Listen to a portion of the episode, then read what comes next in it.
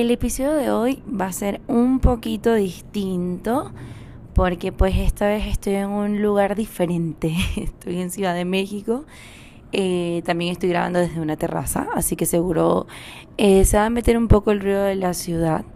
Es una ciudad gigante y un poco ruidosa, pero preciosa, preciosa. Creo que los colores, eh, las comidas, la gente, ha sido increíble en esta visita y me la he pasado genial. De hecho, por eso me atrasé un poquito en, en, grabar este episodio, ya que cuando estaba en Santiago me enfermé, no pude grabar y luego dije, ya nada, me lo llevo para la Ciudad de México mi micrófono y grabo, pero realmente me sentía un poco distraída y me estaba costando encontrar el momento para grabar. Pero aquí estamos, aquí estamos grabando eh, con muchísimo amor porque mm, justamente es una época eh, realmente, yo diría importante y muy nostálgica.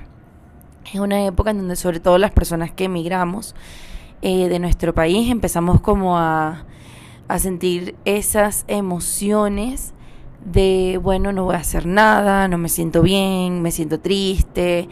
Y es un poco difícil, ¿no? Poder afrontar todas estas emociones que vamos eh, empezando a atravesar en nuestro día a día, sobre todo cuando nos empezamos a acercar a las fechas del 24 y el 31, que son las fechas importantes. Entonces sí, es un poco, es un poco complicado manejar las emociones, sobre todo cuando tenemos a nuestra familia lejos, porque mm, yo creo que hay como un montón de, de sensaciones y de percepciones que nos empiezan a invadir. Por ejemplo, de repente cuando viajan algunos amigos, vemos que esos amigos pudieron viajar, pudieron juntarse con su familia, vemos a otras familias que sí están cerca, vemos a otras personas que, que pues se ven muy bien y vemos intercambios y muchas cosas. Eh, y las redes sociales empiezan a, inundar de todas estas eh, celebraciones que está súper bien.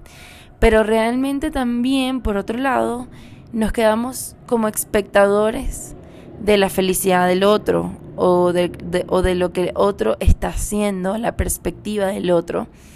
Y eso puede ser difícil para algunos que de repente no tienen a ningún familiar cerca o que de repente no tienen la posibilidad de juntarse con sus amigos o que de repente simplemente no pueden, no pueden estar con alguien en este momento, tienen que trabajar o cualquier cosa. Y creo que ahí hay un tema primero de percepción. Tenemos que dejar de idealizar la felicidad del otro, porque todos estamos pasando por momentos distintos. Yo creo que la nostalgia en Navidad, en líneas generales, todos la vivimos de manera distinta y en medidas distintas, porque somos personas distintas, pero sí creo que es algo que vivimos todos en diferente medida.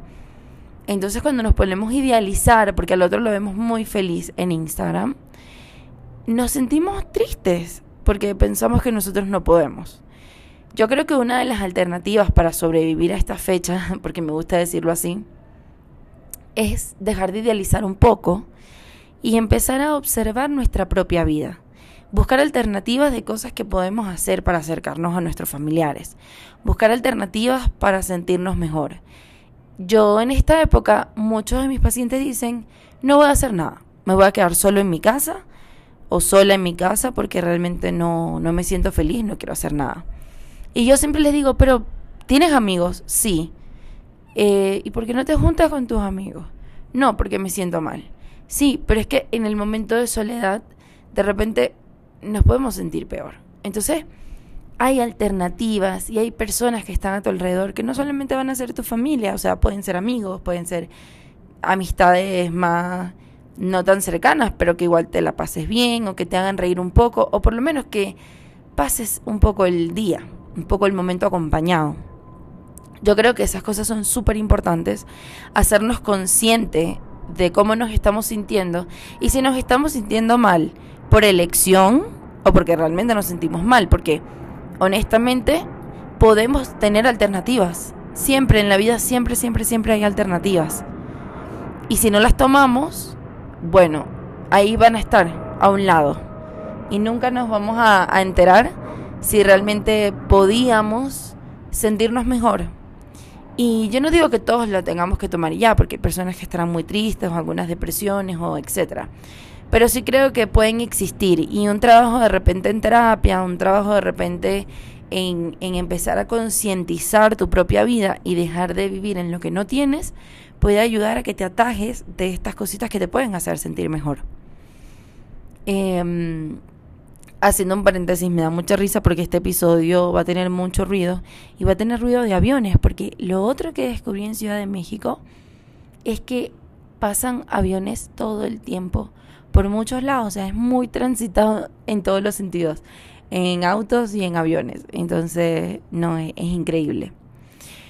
Pero volviendo al tema, eh, también les quería contar que pues me atrasé un poco con el episodio porque justamente tomé un poco mi propia palabra, que fue el de hacer una pausa. Y creo que Navidad, por alguna razón, algunas personas se pausan un poquito. Yo creo que pasan dos escenarios. El de pausarse un poquito y el del otro lado, el de decir, es que tengo que cerrar el año bien, tengo que lograr lo que no logré en todo el año este mes. Hay que tomárselo con calma, porque ya este año terminó. Y yo lo que le digo a algunos pacientes es, sí, terminó, pero fíjate que el año que viene vas a tener otro fin de año. Entonces, es una cuestión de perspectiva. Si nos ponemos a pensar que no cumplimos con lo que teníamos que hacer constantemente, vamos a vivir en una angustia permanente por el no cumplir. Y se nos va a olvidar por completo lo que sí cumplimos. O lo, que, lo poco que podamos hacer por nosotros. Ya, listo, eso es lo que hiciste. Eso es lo que es, eso es lo que hay. Quédate con eso porque si no vas a sufrir mucho. Una de las cosas que a mí me, parece importante, y creo que el, este episodio, la palabra o lo, o lo que vamos a, tener como rango principal, lo más importante es la idealización. Yo creo que es súper importante eh, que no vivamos la vida con esto de, es que en enero ya, tiene que ser sí o sí es que tengo que cambiar toda mi vida. Porque quizás la vamos a poder cambiar, pero podemos hacerlo con transición, en un proceso, en un tiempo. Amigos, amigas, enero no es el mes en donde hay que hacer todo. Ni diciembre hay que cerrar todo. Se cierran ciclos, sí, pero como siempre volvemos a tener un año lleno de oportunidades, lleno de días que no solamente va a tener un mes, que es enero. Entonces, el idealizar demasiado y el sobreexigirnos y el sobrepensar es lo que nos termina llevando a ese desajuste con la realidad. El desajuste con lo que sí tenemos. El desajuste hacia lo que podemos realmente em, construir o hacer en un proceso o hacer, o hacer en ciertos tiempos más indicados para nosotros. Basta o quítense un poquito esa mochila llena de piedras, basta un poco de idealizarnos constantemente, constantemente y pensar que todo lo tenemos que resolver ahora, porque no. Viene otro diciembre. Tranquilas. Viene otro diciembre. porque es así. El proceso de la vida es un poco así, no todo tiene que ser hoy, no todo tiene que ser ya. Y esto yo se los digo, y ya desde lo personal, porque yo misma toda mi vida he sido muy apurada, yo he sido demasiado apresurada. Y eso me ha traído mucha, mucha angustia, porque ser apresurada, es muy bueno para lograr metas, pero también es muy bueno para vivir angustiado.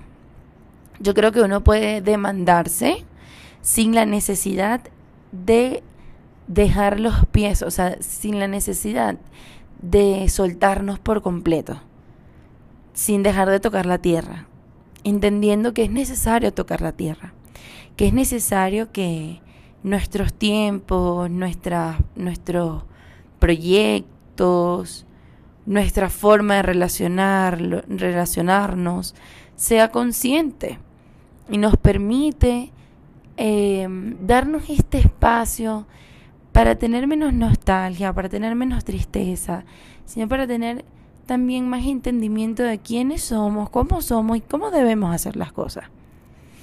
como siempre, como siempre les digo, un poquito a bajar el teléfono, olvidarnos un poquito de ver al otro, darnos la tarea de observarnos a nosotros mismos, darnos la tarea de conocernos, de explorarnos y de poder comprender que nos puede ayudar a sentirnos mejor. Yo creo que en terapia se trabajan estas cosas y, y es muy bueno, es muy necesario, nos ayuda un montón. Pero fuera de terapia se siguen trabajando. De hecho, el trabajo más grande está fuera de terapia, que es de ustedes en su propia vida.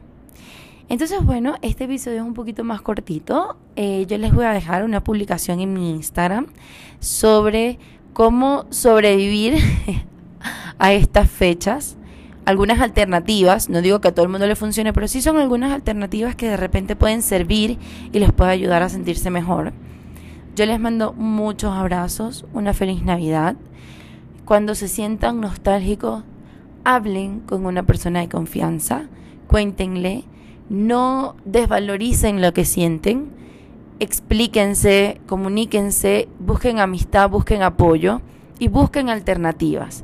Todo se puede mejorar, todo puede estar más calmado, sí puedes estar bien. Créeme que puedes estar bien, pero tienes que ir buscando las alternativas que te van a ayudar a estar mejor. Pero te lo digo yo que, que como psicóloga he visto tantas cosas que sí, que sí hay posibilidades de estar mejor, sí hay posibilidades de sentirse bien, sí hay posibilidades de, calmar la angustia. Y quiero que sepas que lo hay, lo hay. ¿Hay que trabajar en eso? Sí. ¿Hay que buscar las alternativas? También. Pero aférrate a una cosa, a una cosa que te ayude a quitar un poco esa nostalgia. No pienses en todos los problemas al mismo tiempo porque eso no va a solucionar nada. Suelta un poco y amárrate a las alternativas que puedas tener de manera personal, aléjate un poco de lo masivo eh, y concéntrate en tu relación con el otro y tu relación contigo mismo. Les mando un beso, una feliz Navidad, un abrazo grandísimo.